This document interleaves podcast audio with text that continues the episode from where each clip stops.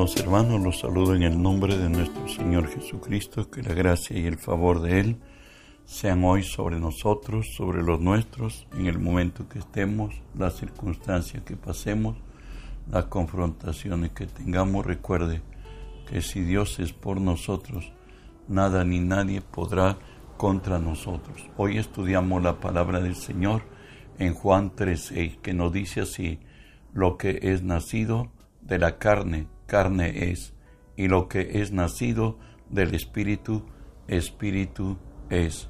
Hoy estamos estudiando la serie que he titulado Los que nacieron de Dios. Continuamos viendo lo que la palabra nos dice, despojaos del hombre viejo. Por cierto, hoy trataremos, guarda tu boca.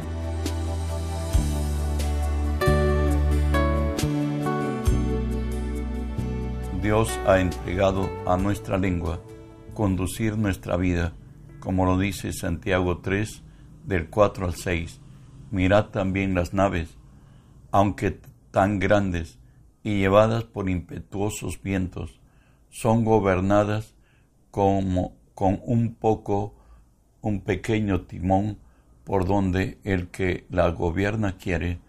Así también la lengua es un miembro pequeño, pero se jacta de grandes cosas He aquí cuán grande bosque enciende un pequeño fuego, y la lengua es un fuego, un mundo de maldad. La lengua está puesta sobre nuestros miembros y contamina todo el cuerpo e, e inflama la rueda de la creación y ella misma es inflamada por el infierno. La lengua tiene la virtud de lo que hablemos crea imágenes, crea circunstancias en nuestro ánimo, o es para de exaltación y de gloria, o de depresión y miseria. En la lengua, según la Biblia, está la, la gerencia general de nuestra vida, como la veremos. Por ejemplo, para nuestra salvación, nos dice Romanos 10, 9 y 10, que si confesares con tu boca que Jesús es el Señor y creyeres en tu corazón que Dios le levantó de los muertos, serás salvo, porque con el corazón se cree para justicia, pero con la boca se confiesa para salvación. No, en la salvación no es alguien que solamente creo en el corazón, sino algo que lo declaro con mi boca, con convicción de fe, que Jesús es mi Salvador y mi Señor. En Proverbios 18:20 nos dice, del fruto de la boca del hombre señalará su vientre, se saciará del producto de sus labios. Sabes, nuestras palabras traerán a nuestra vida satisfacción o insatisfacción, aún la ganancia de la calidad de vida que nosotros vivamos depende de nuestra boca. De ahí que nos dice Proverbios 13:2, del fruto de su boca el hombre comerá el bien, mas el alma de los prevaricadores hallará el mal. Hay muchos que hablan en negativo y pues por ello, no, no tengo, ya no puedo, eh, está mal todo. Oye, tú estás hablando como un hombre natural, si hablaras como un hombre espiritual, creerías que Jehová es tu pastor y todo te va bien. Él ha dicho que todo lo que haga el justo prosperará. Entonces, si le creo a Dios, veré la gloria de Dios. Por tanto, la bendición o la maldición están en el poder de nuestra boca. El, incluso la vida y la muerte, como lo va a decir Proverbios 18, 21, la muerte y la vida están en el poder de la lengua. El que ama comerá de sus frutos. La vida y la muerte están en el poder de la lengua. El que la ama comerá de sus frutos. Podemos prolongar o, acortar nuestros días. Esto está en la lengua. De ahí que el Salmo 90.12 nos dice, enséñanos de tal modo a contar nuestros días, que traigamos al corazón sabiduría. En nuestra boca hay un milagro, o hay destrucción y muerte, por cierto, también.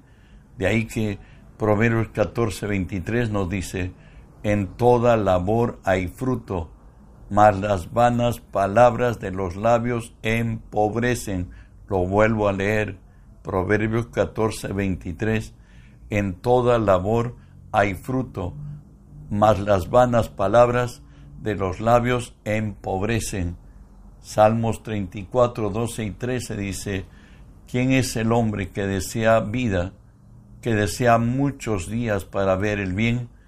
Guarda tu lengua del mal y tus labios de hablar engaño. Sabes, nuestra boca no solamente determinan nuestros pasos, sino los pasos de los que están en nuestro entorno. Todos quisiéramos tener hogares o parejas mejores, pero eso no quiere decir que hoy tomemos una decisión porque tomamos la anterior una decisión no correcta. No, nuestras palabras son las que vamos a ver obrar en nuestra pareja. Si somos personas negativas, hablaremos todo el mal, y si somos cristianos debemos hablar el bien.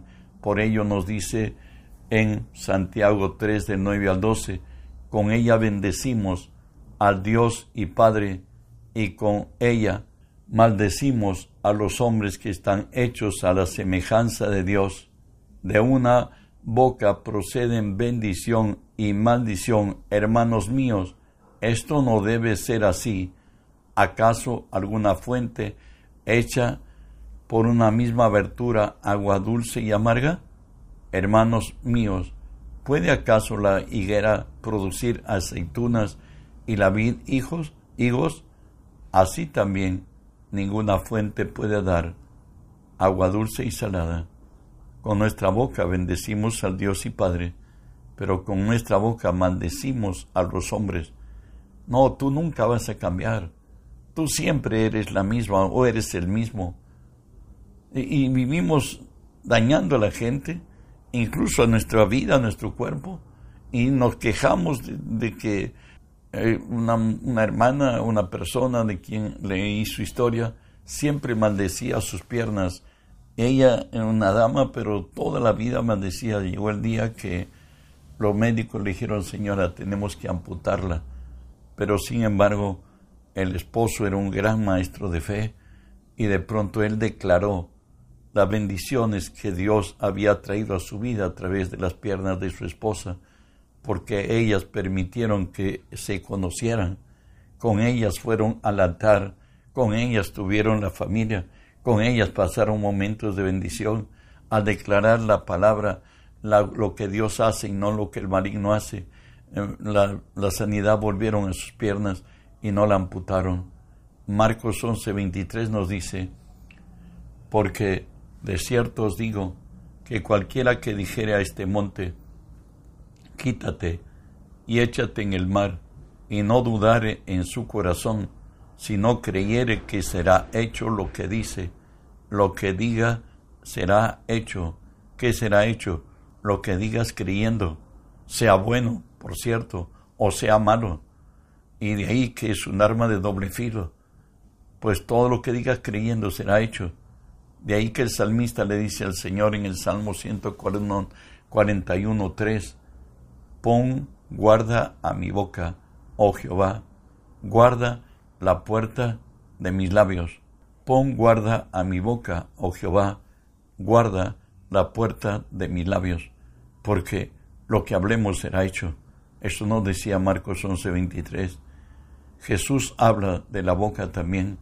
En Mateo 12:36 nos dice, mas yo os digo que de toda palabra ociosa que hablen los hombres, de ellas darán cuenta en el día del juicio, que es una palabra ociosa, una palabra no premeditada, que la hablamos por hablar y después que hemos herido a, a veces hasta lo mismo, lo más que debemos amar después de Dios, nuestra pareja, los hijos, y de pronto cuando la hemos dañado o nos dañaron, nos dice, pero yo solamente te decía para probarte, pero sabe que ya causaste una herida. Por ello el Señor nos dice en Efesios 4:29, ninguna palabra corrompida salga de vuestra boca, sino la que sea buena para la necesaria edificación a fin de dar gracia a los oyentes. En otras, si tu palabra no construyes, no destruyes con tu boca, no, no hables como muchos dicen, yo no, yo no tengo pelos en la lengua, y lo dicen precisamente para herir a otros, para causar daño y agravio. Si nuestras palabras no ayudan a edificar, a levantar, no seamos jueces, porque al único que tiene esa autoridad es Jesús. Continuamos. Nuestras palabras tienen tanto poder para llevarnos adelante. Ejemplo tenemos a Caleb para conquistar el Hebrón. En Josué 10 del 12 al 14 nos habla de la guerra que hubo y donde por su palabra, por cierto, guiada y determinada por el Señor, Él puso, se paralizó todo el sistema planetario. Escuchemos. Entonces Josué habló a Jehová el día en que Jehová entregó al amorreo delante de los hijos de Israel y dijo en presencia de los israelitas, Sol, detente en Gabaón y tu luna en el valle de Jalón. Y el sol se detuvo y la luna se paró hasta que la gente se hubo vengado de sus enemigos. ¿No está escrito esto en el libro de Yacer? Y el sol se paró en medio del cielo y no se apresuró a ponerse casi un día entero, y no hubo un día como aquel, ni antes ni después de él, habiendo atendido Jehová a la voz del hombre, porque Jehová peleaba por Israel. Él con firmeza declaró, claro, guiado por el Espíritu, por Jehová mismo nuestro Dios, pero al hacerlo, todo el sistema planetario se detuvo, Israel se vengó de sus enemigos y triunfó en victoria. Hoy también tenemos a David frente a Goliat, aquel paladín que tenía por cuarenta días a Israel frente a frente sus ejércitos, eh, los filisteos y Israel en, en guerra, de pronto se ponía y salía a decir que, que para qué va a haber una guerra, solamente si hubiera un, un hebreo que pueda confrontarlo a él y pueda determinarse la guerra entre los dos y que quien vencería, pues tomaría por esclavos a toda una nación. David hoy llegó a visitar y a traer el pertrecho de guerra para sus hermanos y de pronto se encuentra que sale el paladín a desafiar al ejército de Dios. Y David finalmente, llevado hasta un, a la presencia del rey Saúl, finalmente le dice que no tema, porque para él, eh, en, el, eh, él era pastor de ovejas de de su padre, que cuando las ovejas eran tomadas por del rebaño, por cierto, por un león o por un oso, él corría y le sacaba del hocico de estos animales a sus ovejas, y si el animal, sea oso, sea león, se volvía contra él, él con sus manos abría la quijada de los animales de estas bestias y finalmente los mataba. Así dijo Jehová hará con este filisteo como uno de estos animales que se levantaron contra mí en las laderas donde yo pastoreaba el rebaño. Y hoy están frente a frente. Y David le dice así a Goliat, 1 Samuel 17, 45 al 47. Entonces dijo David al filisteo, Tú vienes a mí con espada y lanza y jabalina, mas yo vengo a ti en el nombre de Jehová de los ejércitos, el Dios de los escuadrones de Israel, a quien tú has provocado. Jehová te entregará hoy en mi mano, y yo te venceré, y te cortaré la cabeza, y daré hoy los cuerpos de los filisteos a las aves de los cielos, y a las bestias de la tierra, y, y toda la tierra sabrá que hay Dios en Israel, y sabrá toda la congregación de Jehová, que Jehová nos salva con espada y con lanza, porque de Jehová es la batalla, y él los entregará en nuestras manos. Con sus palabras, David montó la escena donde Jehová Dios se glorificó y con una sola onda que él tenía y una piedra que fue impulsada por aquella onda, pues derrotó a Goliat y con su misma arma le cortó la cabeza. El Señor dice que cuando el hombre fuerte armado guarda en su palacio, en paz está todo lo que posee, pero cuando se levanta otro más fuerte que él, lo vence, le quita las armas en que confiaba y reparte el botín.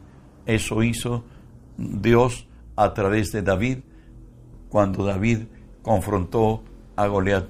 Hoy tenemos la historia de una mujer que por 12 años había malgastado su dinero y estaba con descenso de sangre y de pronto escucha acerca de Jesús y ella toma una determinación y bueno, va y toca la vestidura de Jesús, pero mejor lo leemos. Marcos 5, 28 al 34. Se dice así, porque decía, si tocare tan solamente el man, su manto, seré salva. Y enseguida la fuente de su sangre se secó, y sintió en el cuerpo que estaba sana de aquel azote. Luego Jesús, conociendo en sí, en sí mismo, el poder que había salido de él, volviéndose a la multitud, dijo, ¿quién ha tocado mis vestidos? Sus discípulos le dijeron, ¿ves? Que la multitud te aprieta y dices, ¿quién me ha tocado? Pero él miraba alrededor para ver quién había hecho esto. Entonces la mujer, temiendo y temblando, sabiendo lo que en ella había sido hecho, vino y se postró delante de él y le dijo toda la verdad. Y él le dijo, hija, tu fe te ha hecho salva, ve en paz y queda sana de tu azote. Sin embargo, a otros sus palabras los limitan. Vemos cristianos frustrados, amargados, resentidos. ¿Sabe qué dice la palabra? Escúchala. Mateo 12:37, porque por tus palabras serás justificado y por tus palabras serás condenado. Nuestras palabras nos determinan determinan nuestro presente, nuestro pasado y nuestro futuro. El Salmo 64, 8 y 9 nos dice, sus propias lenguas los harán caer, se espantarán todos los que los vean, entonces temerán todos los hombres y anunciarán la obra de Dios y entenderán sus hechos.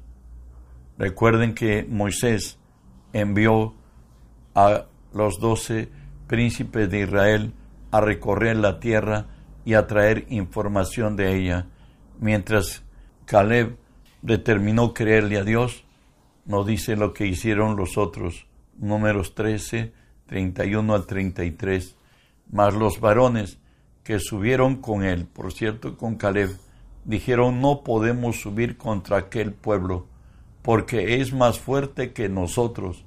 Y hablaron mal entre los hijos de Israel de la tierra que habían reconocido, diciendo, la tierra por donde pasamos para reconocerla es tierra que traga a sus modadores, y todo el pueblo que vimos en medio de ella son hombres de muy gran estatura. También vimos allí gigantes, hijos de Anac, raza de gigantes, y éramos nosotros, a nuestro parecer, como langostas, y así les parecimos a ellos. La resultante de esto, el juicio de Dios los alcanzó. Números 14, 27 al 29 nos dice, ¿Hasta cuándo oiré a esta depravada multitud que murmura contra mí la querella de los hijos de Israel, que de mí se quejan? Diles, vivo yo, dice Jehová, que según habéis hablado a mis oídos, así traeré yo contra vosotros. En este desierto caerán vuestros cuerpos, todo el número de los que fueron contados de entre vosotros de veinte años arriba, los cuales han murmurado de mí. Recuerden que salieron ellos cuatrocientos mil y llegaron solamente los que le creyeron a Dios, Josué y Caleb. Él dice, en la palabra nos exhorta el Señor, que hay muchos creyentes que tendrán apariencia de piedad, pero negarán la eficacia de ellos, de, de ella. A estos evítalos. No te juntes con cristianos incrédulos, porque así los hay dentro de la iglesia. Hay mucha gente que solamente viene a los templos y hacen lo que nos dice el Salmo 78, 36, pero les lisonjeaban con su boca, con su lengua le mentían, pero sus corazones no eran rectos con él, ni estuvieron firmes en su pacto. Por ello nos dice el Señor, de ellos habla Isaías 29, Dice pues el Señor, porque este pueblo se acerca a mí con su boca y con sus labios me honra, pero su corazón está lejos de mí. Su temor de mí no es más que un mandamiento de hombres que les es enseñado. Terminamos leyendo la palabra en Santiago 1.26. Si alguno se cree religioso entre vosotros, y no refrena su lengua, sino que engaña su corazón, la religión de tal es vana. Para conocer a una persona, hazla hablar, y si es cristiano, y si es cristiana, dice la palabra que el que hable, hable conforme a la palabra de Dios, pero si está hablando según las circunstancias de la vida, no es meramente un carnal y no es un espiritual. Es menester volvernos a Dios si queremos ver la gloria de Dios la vida si debemos en razón a Dios y a su palabra, a la herencia que nos ha dado, veremos su gloria. Pero si vivimos atormentados por las circunstancias, meramente somos carnales, mas nosotros tenemos el nombre de Jesús y vivimos sobre las circunstancias. Él siempre nos lleva en triunfo en Cristo Jesús. Que esta palabra corra y alcance a muchos. Tú eres y yo el indicado para hacerlo reenvía a cuantos el Espíritu te ponga en el corazón hacerlo. Bendiciones.